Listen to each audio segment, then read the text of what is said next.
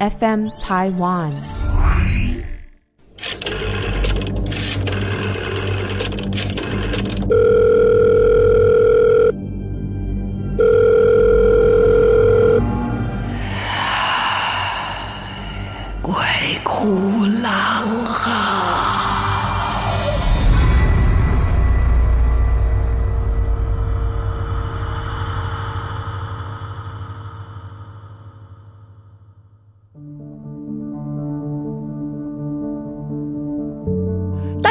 欢迎来到鬼哭狼嚎，我是郎祖云。很多朋友都在这个开车去上班或是路程当中听节目啊，有的人听节目听听就会很紧张，可是怎么办呢？我们就专门讲鬼故事的啊。那前一阵子我去了一个地方，这件事情我在脸书上稍微写了一下，可是其实后续还有很多很很有趣的状态哦，可以跟大家分享一下。好，其实就是我。十一年多吧，十一年多，在金桐，就是大家知道，就是新北的菁桐啊那边。然后它的前一站是一个小小的站，那个以前有介绍过这一家蔡家小洋楼哈，就在那边。然后那一站叫菱角哈，我们今天的菱港哈，它是山岭的岭，脚丫子的脚，菱角一个小小的站。到我们的场景。车站停下来，上去一个上坡路，走一走，会先经过一个已经没有在用的国小，然后就到蔡家小洋楼。那国小很有趣哦，它还是那种很久很久以前的以前那种国民小学的一些装饰，比方说学校里面会有各种的动物啊，叫什么狮子啊，哦。大象啊，猿猴啊，可那些全部都是用水泥做，在漆上油漆。当然，现在这些油漆已经脱落的七七八八了，可是还是看得出来，蛮有趣的，很复古的感觉。然后在那边拍戏四五个月，来了一只浪浪啊、那个浪浪很温驯。当然，浪浪就是这样嘛，有吃的它就会过去，所以这一只。就在我们拍戏的时候，他发现我们有这个厨余桶，每次就在那边吧唧吧唧吧唧吃得很高兴啊。那因为跟我们相处久了，大家也都很喜欢他，因为他的毛色，所以大家都叫他小黄啊。这小黄呢，几乎每天都来，然后甚至有一天被美术组的人要追打他，因为我们是固定在那个场景会拍四五个月，所以里面的房间啊，这一些设备、这一些家具都是摆好的，接着用嘛。然后就有一天外面下大雨吧，然后这一只小黄多厉害，它就钻进了其中一个房间上床睡觉。那当然，这一些寝具就被踩的都是狗印子，都是泥巴。说美术组的气得要命啊，那但也没有真的伤害它，只是追打它就跑嘛。那之后他们就会想尽办法把那些房间锁起来。那几乎每天大家到的时候，他就会坐在那个蔡家小洋楼的那个廊下啊，一楼的廊下，就等着大家来，很开心。甚至到后来，我们这个拍戏的这个区域啊，就是蔡家小洋楼，包括它前面的这个顶哈，就前院那里，他会在那里看守。也就是说，有其他的狗或是其他的人要进来经过的时候，他就开始护哦护卫，他就开始汪汪叫。但基基本上他都不太出声音，什么人叫他都好，个性非常温和，然后还入镜，就是我们在录的时候，他就直接走到院子里面，然后就在，比方说就在我的脚边坐下。啊，或者是演我女儿的演员呢，要骑脚踏车出门，他还会跟着迎上，就是跟着走到门口送他。然后本来工作人员要赶他，就导演就说没关系，没关系，他在这个镜头里很和谐，感觉就是这一家人养的狗，所以他也入镜。我还跟导演开玩笑，我说：“哎，那这样他的酬劳怎么领啊？要给他狗粮哦。” 就这样，在那边拍着拍着，大家就开始担心他了。有一些工作人员就说：“哎，那这样我们走了以后，他很可怜呢。”对呀，这么这么多人，天天他好开心，他喜欢跟人在一起。然后，于是就有人说要收养他。那有一个呢，是回家问了，问了之后，家里就说：“哦，好啊，如果你要收养他的话，你就出去跟他一起住吧，我们不会不会再留你了。”所以他也很无奈，因为还住家里面。那另外呢，高慧君他们家在。嘉义嘛，是有果园吧？哦，然后也说，诶，那这样子就可以收养它，可以看看狗狗园。就那高爸爸也特别来看了，看了以后说没办法，因为看管狗园的狗都蛮凶的哦，这个防御性很强。可是这一只小黄太温和了，它有可能都还来不及防守就被其他的狗欺负了，哦，所以也不适合。好几个人陆陆续续说了，最后都是因为现实的问题。最后是我这个没吭气的，我就越想。越难过。我们走了以后，他真的好可怜哦！不要说吃得饱吃不饱，就一下子变得好孤单。他是不是又觉得他又被抛弃了一次？我就跟我先生商量，然后我先生就开车过来看他。诶，他也不会觉得他是陌生人，他是跟在我旁边吧？他也过去给他摸摸头啊什么的。后来我在那个场景的最后一天拍完了，可是隔一天要去罗东把我最后的戏拍掉，因为借的场地，我就没有办法去先接他。然后刚好我先生又出国没车，所以我就跟剧组的人到了罗东，我约了一个朋友到罗东来接我，然后再回去。呃，平溪就是金铜这边的，再去接他这样子。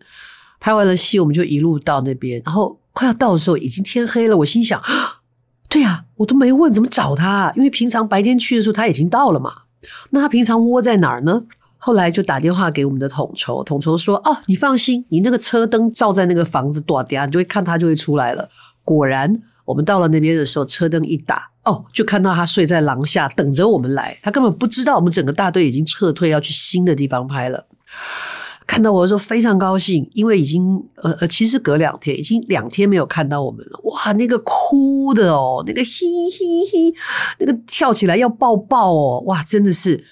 然后我我就带了一条大浴巾，然后还有一大包的厨房餐巾纸，因为我不知道会碰到什么事。然后在路上给他买了鸡排，还怕太油哦，还把那个那个鸡皮都去了啊，把那油吸一吸。到现场就拿出那个鸡排，他真的饿昏了。那鸡排拿出来，他连嚼都没嚼，就叫咔没了，咔没了，几口两大块鸡排吃完了。我就想说，抱他上车会不会有困难啊？结果他好乖哦，我就那个大浴巾把他一包往车上一放，他就就这样了，他就坐车上。然后感觉好像蛮开心的。那那时候跟着我的特助，特助坐我朋友旁边，我跟这一只小黄坐在后座上，就这样开，开着开着，因为去的那一条路其实有一点蜿蜒，然后他躺着躺着，他就坐起来了，他就把他的脚脚放在呃前面中间的那个置物箱，两个人中间的置物箱，把脚放在那边，然后就这样站半站，然后看风景，好开心哦。但接下来就不对了，因为山路有点蜿蜒，他就开始滴口水，滴得很勤。我拿那个浴巾拼命的在擦，结果他突然就一阵，嗯嗯，然后全部全车的时候，完了完了完了，他要吐了，就晕车了他。他还好，他就叭一吐是吐在。我这一边就后座，没有直接吐在司机或是我的助理身上，那也才刚吃，所以那肉其实还蛮干净的。然后我就又带了很多餐巾纸嘛，就赶快把它清理掉啊，丢在外面的厨余桶啊，叭叭叭。接下来他就站不住，他晕车了，他就躺在那里，口水不停的流啊！我那时候就忍不住在心里面称赞自己，真是太有先见之明，带了个大浴巾。车子一路就直接开到哪儿呢？就开到我已经跟兽医师约好了，要先把他带去检查。既然要收养，总要知道他有没有什么肚子里有什么虫啊，或者是身上有什么虫啊。毕竟我家里还有两只柯基哈，万一带了跳蚤回去，哇，那全家就崩溃了。然后就送到医生那边哦，很快医生就第二天跟我联系，然后就说他好健康哦。他的这个毛皮里面没有跳蚤，没有什么虫，肚子也没有寄生虫，好厉害哦！可能是棱角那一带也真的都蛮蛮干净的，环境都很好，所以他也没有。他身上他脚上有个伤，估计是跟人家打架的时候打的。而且从他，比方说他会站在那一个置物箱的上面，然后跟他的一些行为，医生判断他应该是被丢掉的，被养过。然后我收养他的时候已经两岁了，是成犬。然后带回去的时候很紧张诶，因为我家里有两个老太太啊，老两个老柯基，然后个子又这么小，不知道会不会怎么样。就带他回去以后，那两个老太太呢，就只是冷冷的这样瞥了他一眼以后，继续回头吃他们的饲料，就是连理都不想理他。那这个这一只原来叫小黄的狗，也很认命的，就知道自己是家里最小的。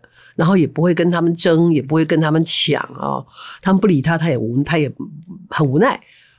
但是就开始了为期大概一个半月的我的每天早上的五点就起床的行程，因为它毕竟是浪浪。那各位知道哈，这种狗狗在上厕所的时候，其实是它最弱的时候，也就最没有防备，因为它半蹲着姿势。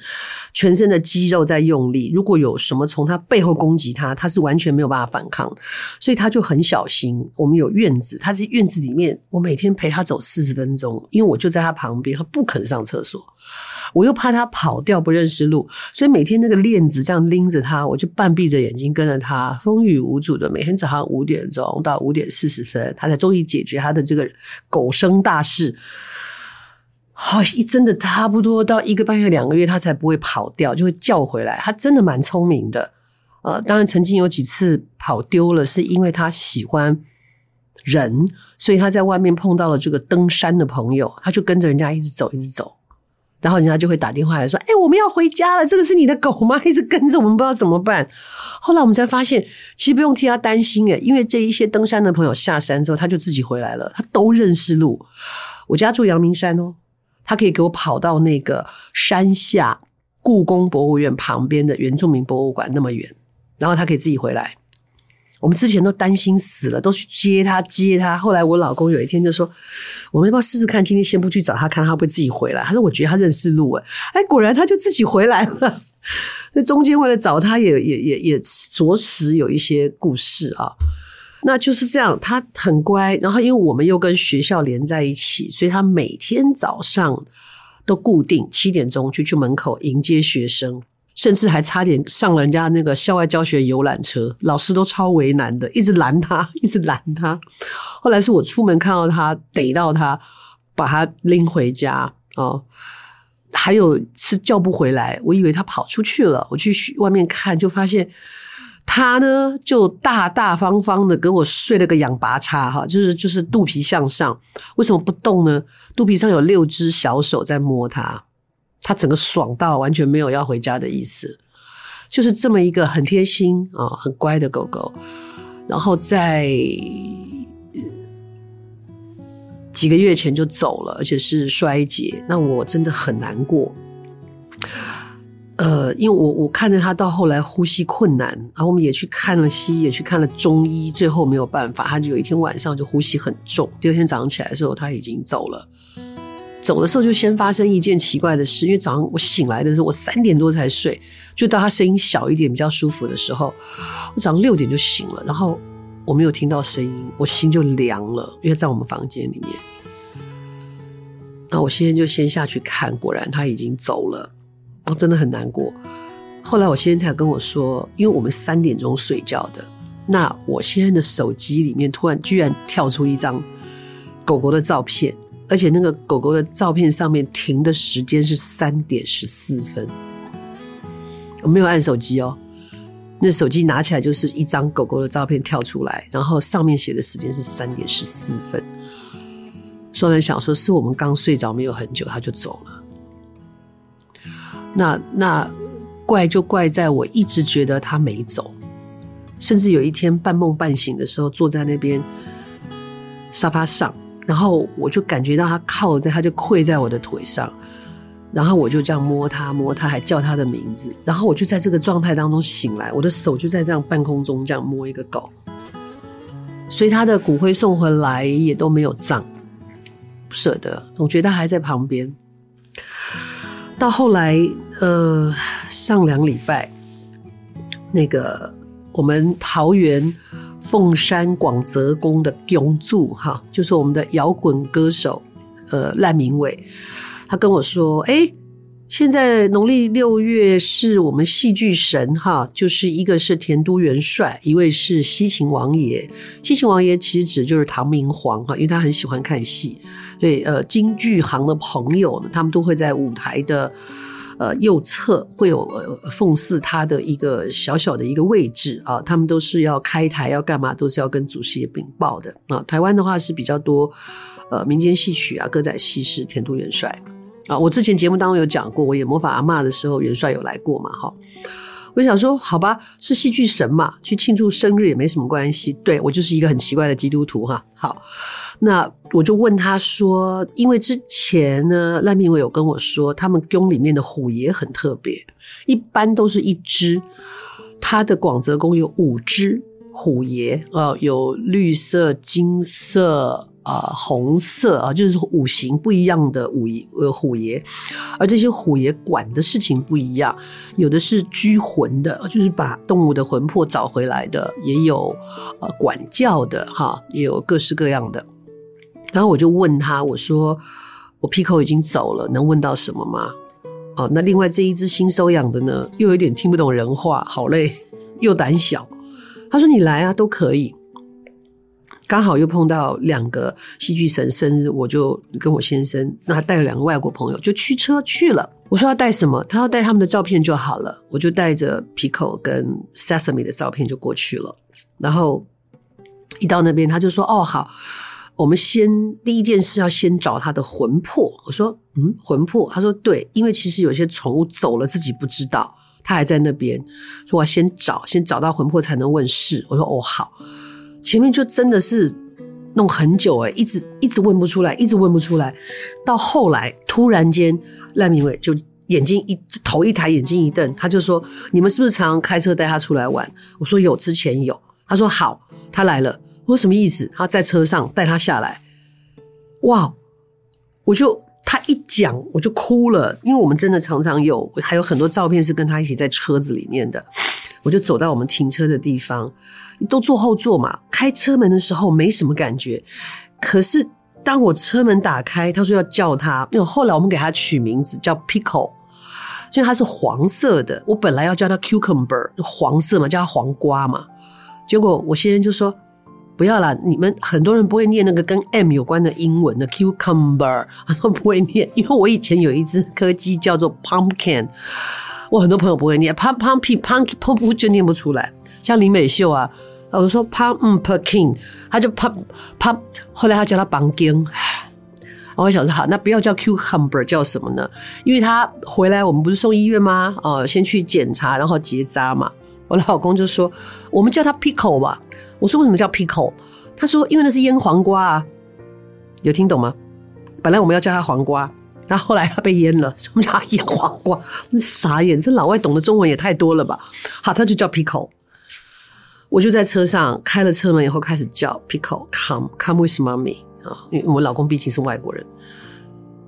刚开门的时候不觉得，当我叫他的时候，我跟大家说，我真的感觉到他在下车。然后，所以我门没有关得很快，是因为他还没下完，尾巴还在后面，不能夹到嘛。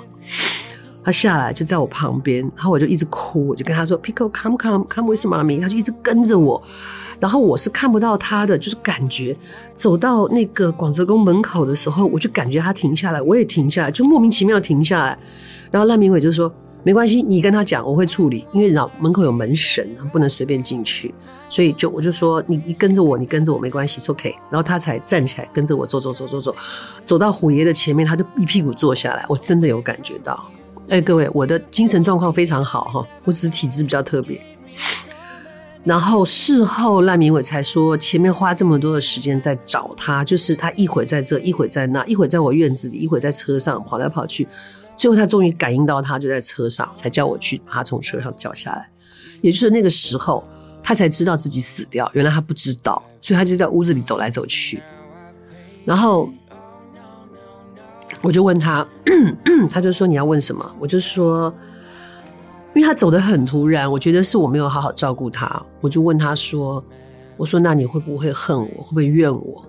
结果宝贝不会。然后我又问说：“那你跟我们在一起的时间，你快不快乐？”他说他很快乐。那我就觉得我就安心了。那之后呢？啊，我问他，我说你的骨灰现在在家里。你是希望我就留在家里，还是要葬在院子？事实上，我们那个埋葬的坑早就挖好，我就是一直舍不得，一直舍不得。我觉得他在家，就他的回答是说，他要放在院子里面，可是他不想去投胎，他还要跟我们在一起，也就是他，这是他可以决定，所以他就留在家里面。最后交代什么事呢？我都差点笑出来。我说你还有什么事要交代？因为我另外一只 Sesame 的照片也放在旁边，然后赖明伟就这样听我问来完了以后，他在跟他沟通的时候，突然间睁开眼睛就说：“他说没事，但是呢，他的东西不可以给他用，就指着 Sesame 的照片说不给他用。”我说哦，他还是气他哦，因为他毕竟还是小狗，就有对他来讲有点烦呐、我就说好，知道了，这样。然后我觉得这件事情解决，我就你你知道，对于一个跟宠物关系很好的主人来说，哈，当然做这件事情有点违背我的宗教。可是对于疗愈我心里面的这些疑问，哈。不管你相不相信，但是对于当时的我，是让我心头放下了一颗石头。我觉得这十一年来，他是快乐的，我也是快乐的。哦，他要是我出去玩不回家，我是完全没有办法专心工作的。嗯，就是这么亲的一个这么好、这么好、这么善良的一个狗狗。本来一心就想处理这件事情，根本都忘了两个戏剧神的生日。然后要走之前呢，永柱就来说：“他说，哎、今天是这这两天戏剧神生日，你要不要就干脆来抽个签好了？”我想想也是啊，我本来是为了这个目的来，但是忘了，完全在问狗狗的事情。哦，对，插个话，然后我们家 Sesame 呢，我就说：“你不是虎爷不一样吗？哪一只要收它？” 结果宝不会出来。也真的是邪门，这么多的虎爷做不同的事，然后是那一个负责管教宠物的那一个虎爷负责收他。我说好了好了，他欠管教。哎，最近真的有比较乖，比较感觉比较聪明一点了。然后我就去抽签，先抽了一支我自己的，抽一个剧团。抽签的过程也很妙。当我要抽剧团的签，我相信抽签的人一定知道哈，那个签筒的签拿起来一把拿起来，稍微转动一下，它会有一根或是两根特别长的，你就拿那个最长的。我前面已经抽过了，我就按照这样，啪一下子，那个签是飞出去的，从签筒里面斜飞出去的，它还不是往上跳起来，它就直接啪，两支签掉地上，大家都吓一跳，现场的人都哦，那也不会出来。然后我说，那两支要问谁？就他一只一只问，第一支签就已经醒杯啊，然后就交代了一些事情。总之呢，结果就是我个人那支签还不错，剧团那支签呢有一点不飒飒。但为什么不飒飒呢？他说啊，还是跟你本人有关系啊，因为你所有的事情都要你亲力亲为。我心里的 OS 就是本人还不够累就对了。好啊，接下来就发生了两件很有趣的事情，就在签也问完了嘛，然后突然间永柱就说。然后姐，你的新戏是不是还有另外一个导演？这个讯息我都没说过，因为我妻我母我丈母娘这个戏我自己要演，所以导演的部分有很多我看不见，我就找了一个执行导演。然后我就说，呃，对，有一个执行导演，他说男生哈，哎，这我都没讲哦。他说，嗯，好，麻烦你请祖明哥，我弟弟啊，带着这个执行导演再来那个宫庙一趟。我心里就有一点犯怵，我想说怎么了？怎么了？他马上知道我的心意，他说不用紧张啦，是好事啦。两个戏剧神有事有事情要跟他说，我就哦好，然后就结束了，对不对？他又说等一下，两个戏剧神有话要说。嗯，我说怎么了？结果你猜什么事？他们说他们要来看戏。我说啊，要看戏啊？对对对对，我我我我我现在手上有一个是我导的戏，接下来十一月是我演的戏。他们是两个都要看，还是挑一个来看？结果王爷跟元帅指示是他们要看我演的戏，我就哦哦好，那我们的场次在台北是十一月三号到五号，在桃园是十一、十二。那广泽宫在桃园，所以我说那麻烦你问一下，他要看台北的还是要看桃园的？我不会出来，是他们要看桃园的。然后接下来就看到他头低低的闭着眼睛在那里，好像在跟两位戏剧神沟通。他说：“哦，呃，好，而且是两天嘛，十一、十二。”他就说他们要去看十一号的，好啊、然后至于是什么细节、是什么状态，我们这边会处理好，然后会跟你们联络，你们要准备什么东西。我就嗯，好，就这样。很神奇吧？然后我当然自己心里也觉得很荣幸了哈，毕竟是管我们所有戏剧的两个大神，居然要来看戏，我也很荣幸了。因为 B 团也曾经有妈祖来看戏，是因为几年前因为跟笃林哥合作，何笃林啊，他在台中的沙鹿的紫云宫那边是妈祖庙，然后那里的主委啊，他本来是就是联络他说请他来看戏，结果主委就请我们去庙里坐一坐，也是。然后妈祖就说他要来看戏，而且一开始是三个行杯，之后，庙里面的耆老说：“不可以，你们这样太随便了，太大胆了，怎么可能？”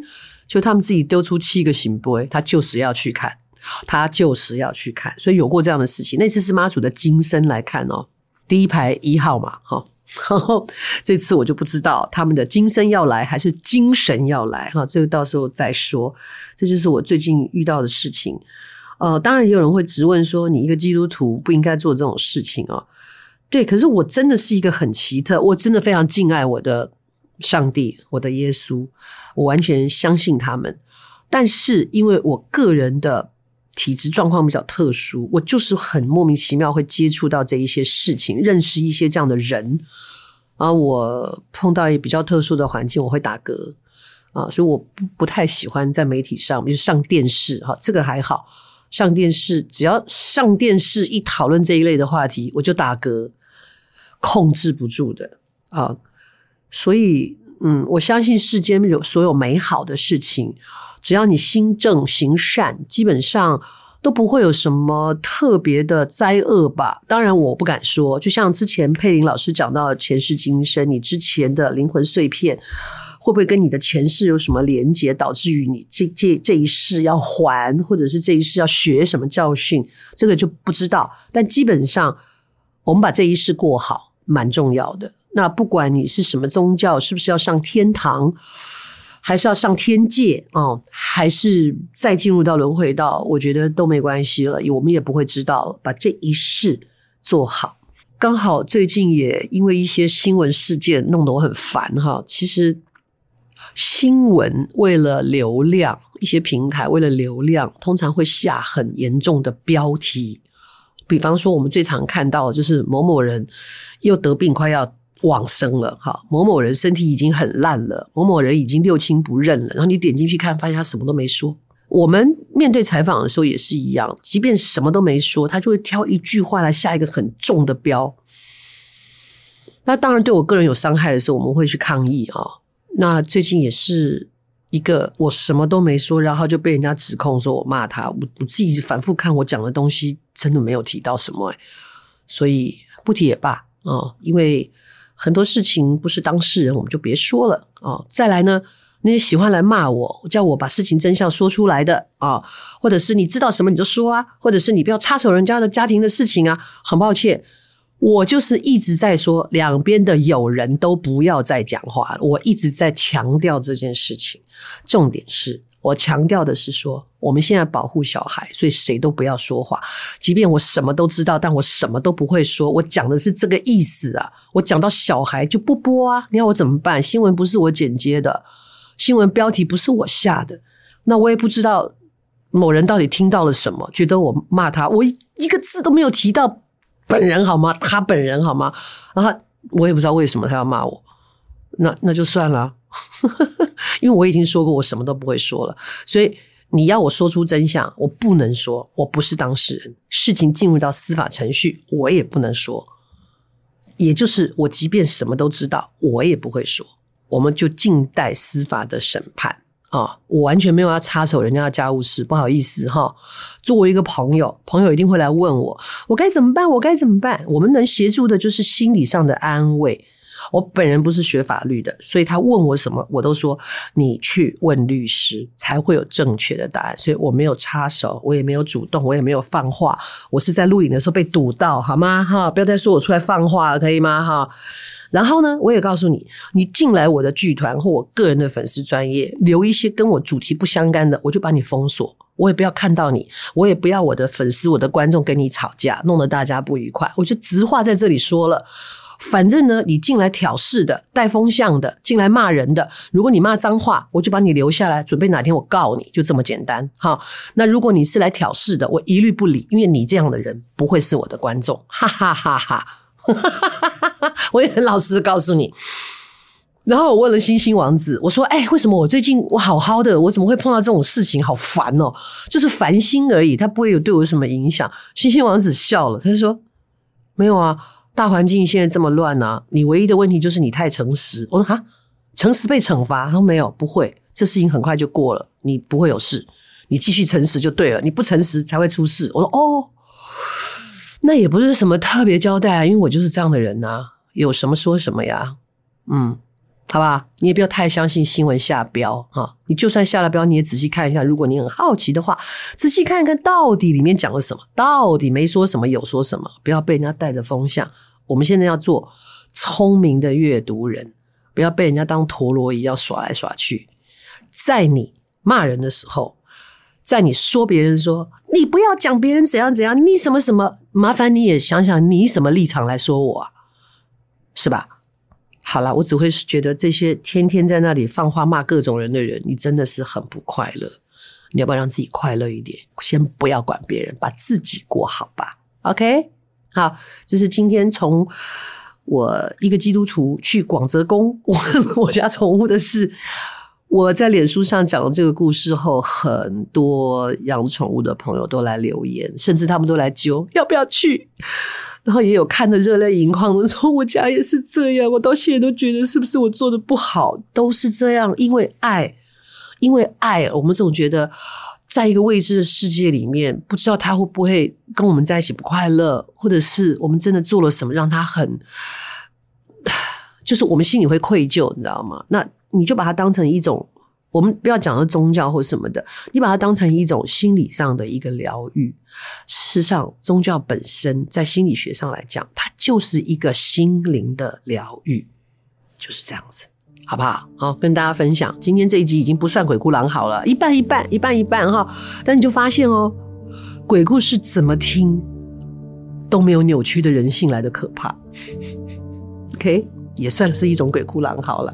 OK，下次。我们再再见哈，还有很多一些很特别的故事来跟大家分享。啊，今天就到这边喽，下次鬼哭狼嚎准时收听，拜拜。